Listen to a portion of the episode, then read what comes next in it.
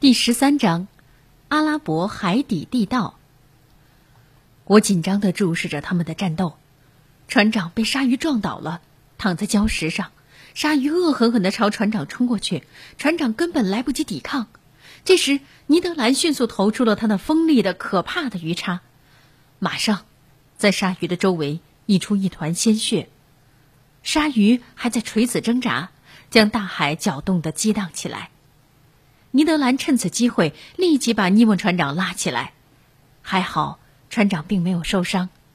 他站起来，走到那个印度人身旁，急忙把他和石头连起来的绳索割断，抱起他，两脚一蹬，浮出海面。我们大家都跟随船长来到了采珠人的小艇上，船长一心救人，我们只能在旁边默默祈祷。幸运的是，那可怜的人慢慢的活了过来。如果他睁开眼睛，看到四个大铜脑袋弯着身看着他，他会怎么惊奇，甚至会害怕吗？特别是当尼莫船长从衣服口袋里取出一个珍珠囊放在他手中的时候，他的心中又会怎么想呢？从他惊奇的眼睛里，我猜他大概以为救他性命和给他财产的一定是不可思议的超人的神灵。船长没有等那黑人谢他。就示意我们离开。我们按着原路回到小艇，船长真诚、满怀感激地对尼德兰说了声“谢谢”。尼德兰则微笑的回答：“船长，那是我给您的报答。”小艇在水面上飞快地行驶。几分钟之后，我们碰到了浮在海上的那条鲨鱼的尸体，看到它黑色的鳍梢。我认出这鲨鱼就是印度洋当中最厉害的黑鲨鱼，它身长七八米，大嘴占它全长的三分之一。这是一条成年的鲨鱼。回到诺蒂留斯号船上，我仔细回味了今天发生的事情。船长可以为一个陌生人这么勇敢，哪怕付出自己的性命，这说明他心中还是充满了对人间的热爱。对，没错。他是一个古怪的人，可也是一个正义的、有良心的人。我把自己的想法对船长说了，船长停顿了一会儿，严肃的对我说：“这个可怜的印度人是被人压迫的穷苦人，我爱那个国家和他的人民，哪怕付出自己的生命。”他坚决的语气让我震惊。一月二十九号，诺第留斯号以每小时二十海里的速度离开西兰岛。驶入了马尔代夫群岛和拉克代夫群岛分开的弯弯曲曲的水道中，他又沿吉坦岛经过阿曼海、亚丁湾，并在二月七号中午进入了红海。我陶醉在色彩斑斓的美丽海景当中。这时，船长走过来说：“后天我们就可以到达地中海了，不过并不经过苏伊士运河，也不经过好望角。”我惊讶地说。难道诺蒂留斯号还会飞？它有能在陆地上行驶的轮子？亲爱的教授，也许我们可以从海底下穿过去。啊！我实在难以置信。是的，因为大自然是最伟大的工程师，他所做的远远比人们做的多。怎么？难道底下有条通路？是的，底下有一条地道，我称它为阿拉伯海底地道。地道在苏伊士下面，通到北路易斯海湾。那我可以问问您是怎么发现这条海底地道的吗？在彼此不可能分开的人们中间，是不需要有任何秘密存在的。过了一会儿，他说：“我曾经偶然的发现，红海和地中海当中有一种完全相同的鱼类，我就猜想。”在这两个海中间，是不是有交通路线的存在呢？为了证实这一点，我在苏伊士附近打了很多鱼。我把铜环套在了鱼尾上，然后把鱼放入海中。几个月之后，在叙利亚海岸，我找到了一些我从前放走的尾上有铜环的鱼。我驾驶着我的船找到了入口，而且冒险穿越。不久，你也会看到我发现的阿拉伯海底地道。第二天，为了躲避几只向我们开来的船，诺第留斯号又潜入水中航行。中午，在地图上记录船的方位的时候，海面上什么也没有。诺蒂留斯号又浮了起来，一直露出了浮标线。在航行途中，尼德兰兴奋地发现了一头海马，它没有尾巴，鳍的形状也非常特别。尼德兰专注地注视着它，他的眼睛闪出要把它捉到手的贪婪的光芒。呵，先生，他激动地说：“我从来没打到过这种东西。”鱼叉手的全部心意都表现在这句话里。这时，尼莫船长出现在平台上，他看见了海马，明白了加拿大人的意思。尼德兰是船长的救命恩人，船长当然会满足他的小小心愿。船长命令七个船员到小艇上准备好，我、康塞尔、尼德兰一起去捕捉这只海马。我们上了小艇，七个壮汉很快就把小艇划到了海马的附近。小艇一边减速，一边寻找机会刺杀它。我仔细看了海马的外形，最明显的是它的两颗很长的牙齿，表明它具有一定的战斗力。这只海马身躯巨大，身长至少超过七米。它躺在水面上不动，好像睡着了。小艇小心地接近海马，距离它只有五六米远了。尼德兰全身后仰，老练地挥动着鱼叉，把叉投出。忽然听到一声呼啸，海马下沉不见了，鱼叉用力过猛，可能打在水中了。愤怒的加拿大人就喊道：“鬼东西，我没有打中他！”我说：“打中了，你看那东西受伤了，瞧，那不是他的血吗？不过你的叉好像并没有钉在他的身上。”尼德兰喊道：“哎呦，我的鱼叉！”小艇的水手向前划去，收回了鱼叉，继续追赶海马。海马不时地浮出海面来呼吸，虽然它受伤了，但是力气却没有削弱，还是跑得非常快。我们追了它一个小时，它一直在逃跑。可是突然，它杀了个回马枪，想给小艇致命一击。遗憾的是，他不知道加拿大人的眼睛是很锐利的。海马游到了离小艇很近的地方，舵手大叫：“小心！”提醒同伴危险来临。海马用它古怪的鼻子大吸了一口气，然后用尽全身的力气朝小艇撞过来。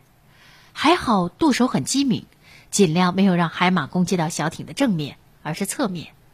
小艇并没有沉下去，只是溅了点海水。尼德兰紧紧抱住手柱，用鱼叉往那庞然大物身上乱戳。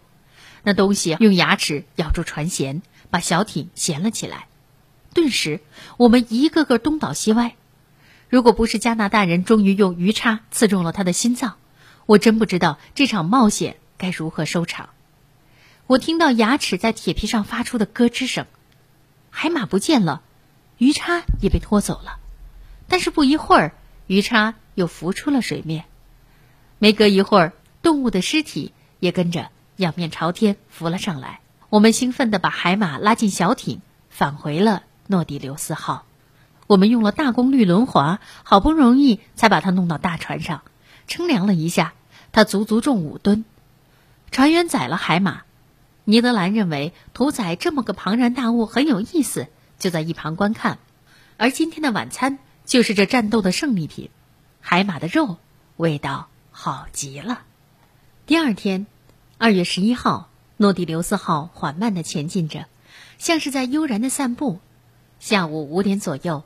我们测定北方是拉斯穆罕默德角，这角是贝特阿拉伯的末端，在苏伊士湾和亚喀巴湾的中间。诺第留斯号进入尤巴尔海峡，这海峡通到苏伊士湾。我清楚地望见一座高山，山在两湾之间，俯瞰拉斯穆罕默德角，那是河烈山、西奈山，山顶上就是摩西当年曾与上帝面面相对的地方。晚上九点，天已经黑透了。在大约一海里远的地方，隐约有些灯光。我正琢磨着那些灯光的时候，船长过来了。他说：“那是灯塔，是苏伊士运河的灯塔，浮在水面上。看来要到地道口了。进口容易吗？不容易，教授。因此，我照例是亲自到领航人的房间中，请您下来。诺第留斯号现在要潜入水中了，一直要通过阿拉伯海底地道之后。”他才会浮上来。我跟着尼莫船长下来，铅板关闭了，储水池装满了水，船潜入水底十来米的深处。当我要走回房中的时候，船长留住我，对我说：“教授，您愿意同我一起到领航人房间里去吗？我惊喜的回答：“我不敢请求您呐，这真是求之不得。”我跟着尼莫船长来到了领航人的房间，他在平台的最前方，大概是为了便于观察道路吧。我猜想，那间舱房并不大，机轮在房间的中央转动着，齿轮上接着缆绳，墙上装着两面凸面镜，可以最大限度地开阔开船人的视野。这个屋子光线很暗，不过还是可以看到领航人的长相。他很结实，好像这个船上除了我，其他人都很结实。他的眼睛很锐利，因为驾驶这么一个大玩意儿，不能有丝毫的闪失。尼姆船长说：“好了，现在让我们来找地道吧。有好些电线把领航人的房间跟机器连接起来，这样即使在房间里，船长也可以同时对诺蒂留斯号发出航行的方向和速度快慢做出指示。他按一下金属钮，机轮的速度立即降低。透过前方的镜片。”我看到了船现在正沿着一条高墙走着，船体和墙面距离不过几米，感觉相当的刺激。而此时，我想最紧张的应该是尼莫船长，他全神贯注地看着罗盘，用手势给领航人指出正确的方向。十点多，船长亲自把舵了，因为在我们面前出现了一条宽阔的长廊，它黑而深。红海的水顺着地道的斜坡冲进地中海，带来巨大的水流冲击声。我们的船像一片树叶，在水流的冲击下，速度极快，使我产生了一种失重感。巨大的诺蒂留斯号极力的把推进器逆流转动，也没有丝毫效果。在大海面前，巨大的诺蒂留斯号也不过是一片树叶而已。十点三十五分。尼莫船长放下舵上的机轮，向我回过头来说：“这里就是地中海了。”不到二十分钟，诺蒂留斯号顺着水流就通过了苏伊士海峡。第二天，二月十二号，天刚亮，诺蒂留斯号就浮出了水面。为了验证是否真的到了地中海，我立即跑到平台上去。南边三海里的地方隐约露出了北路易斯城的侧影。现在。不用怀疑，是一股急流把我们从这个海带到了另外一个海来。不过这地道顺流而下很容易，逆流而上恐怕就不可能了。七点左右，尼德兰和康塞尔也上来了。这两个分不开的同伴只知道安安静静的睡一觉，完全没有留心到诺蒂留斯号所完成的奇迹。当我把船长完成的奇迹告诉他俩的时候，加拿大人确实有些兴奋。但并非因为这个奇迹本身，而是因为我们到了地中海，现在已经在欧洲了，终于有了他一直期待逃跑的机会。不过他最终没有得逞，因为诺蒂留斯号行驶的路线和我预料的差不多，船一般都是在水底航行，即使浮在水面上，也只能让领航人的那个房间浮出水面，而且离岸很远，根本就没有逃走的可能。不过后来发生的事情证明，尼德兰这时没有逃走是对的，因为不久我们就遇上了一阵硫磺质的水蒸气，水流像火锅中的水一般的沸腾着，诺蒂留斯号的玻璃热得厉害。据船长介绍，我们正处在一条把尼亚加梦伊小岛和巴列亚加梦伊小岛分开的水道上，在这底下有着奇妙的海底喷火景象，沸腾而赤红的海水。溜进船舱的刺鼻的硫磺气味，迫使我们赶紧离开了那儿。第二天，也就是二月十六号，诺蒂留斯号行驶在雪利哥海面，绕过了马达邦角后，希腊群岛就看不见了。地中海是最碧蓝的海，希伯来人的大海，希腊人的海，罗马人的我们的海，全都是富有诗意的名字。周围广植橘树、仙人掌、海松树。喷出番石榴花的芳香，四面俊俏的群山环抱，空气纯净清新。我估计诺蒂留斯号在这海底所走过的路程大约有两千四百千米，而这次旅行它只用了四十八个小时的时间完成。二月十六号早晨从希腊一带海面出发，到十八号太阳从东方升起的时候，我们就通过了直布罗陀海峡。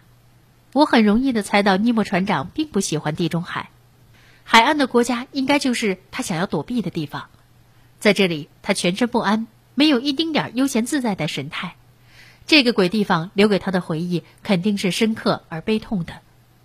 诺蒂留斯号也好像不愿意在这里多待一秒钟，因此我们的速度是每小时二十五海里。不用说，尼德兰很难过，只好放弃他的逃走计划。